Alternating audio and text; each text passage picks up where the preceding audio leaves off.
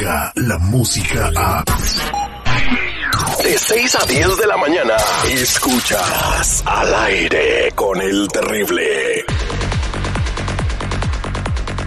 Somos tus amigos del aire con el terrible al millón y pasadito. Y estamos aquí con mi amiga Sandy Caldera ah, para seguir hablando de- del tema que tratamos el día de ayer, que es cómo eh, poder notar las señales en el noviazgo para que te vaya bien en un futuro matrimonio. Porque hay cosas que pasan en el noviazgo que se pueden detectar. Estaba diciendo Marlene ayer que no, que la gente finge cuando son novios, pero de todas maneras van dejando algunas migajas, como en el cuento de Hansel y Gretel, ¿verdad, Sandy? Buenos días.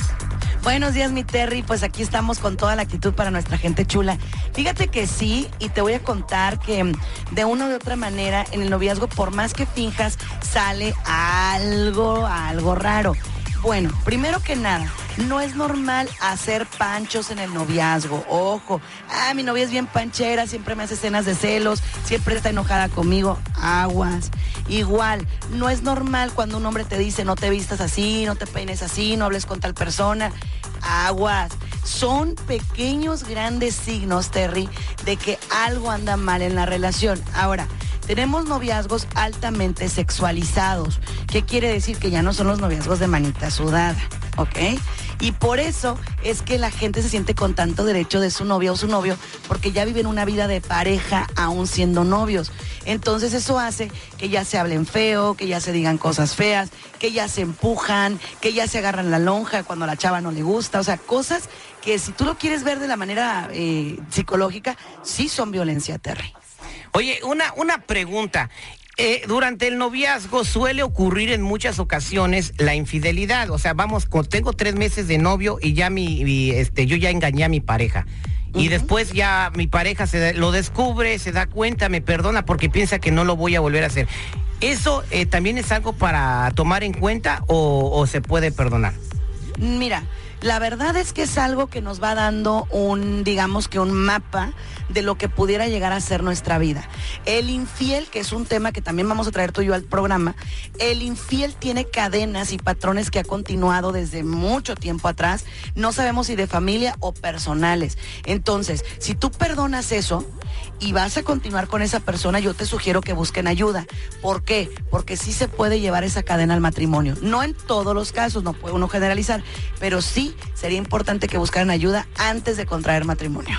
Es importante, la neta, sí conocer a los novios porque eh, lo que comentaba de que uno es eh, finge y da su mejor este apariencia de uno cuando anda uno en noviazgo, pero por ejemplo cuando tu novio o tu novia eh, está enfermo, tiene bipolaridad o llegar a tomar medicamentos o cosas así, también son señales de que, a ver, ahí quiero entrarle yo con esta persona o no, ¿no, Sandy? Sí, mira, este tema de los trastornos mentales en el noviazgo es bien delicado. Muchos muchachos y muchachas no se enteran y nada más ven, ah, pues como que cambia de ánimo, ah, pues como que está raro. Aguas, chicos, porque hay trastornos mentales luego también, vamos a traerlo al programa, bien fuertes y que son incurables. Entonces usted decide si le entra o no le entra. ¿Por qué? Porque después no hay puerta de salida. Pues, Así es. pues ahí ya escucharon los consejos de Sandy Caldera. En cualquier relación donde estés, siempre hay señales que tienes que seguir para saber que vas a tener una relación bien chida, incluso ya después de casado. Y que no te divorcies, ¿no? Porque el sueño de uno sí es casarse para toda la vida.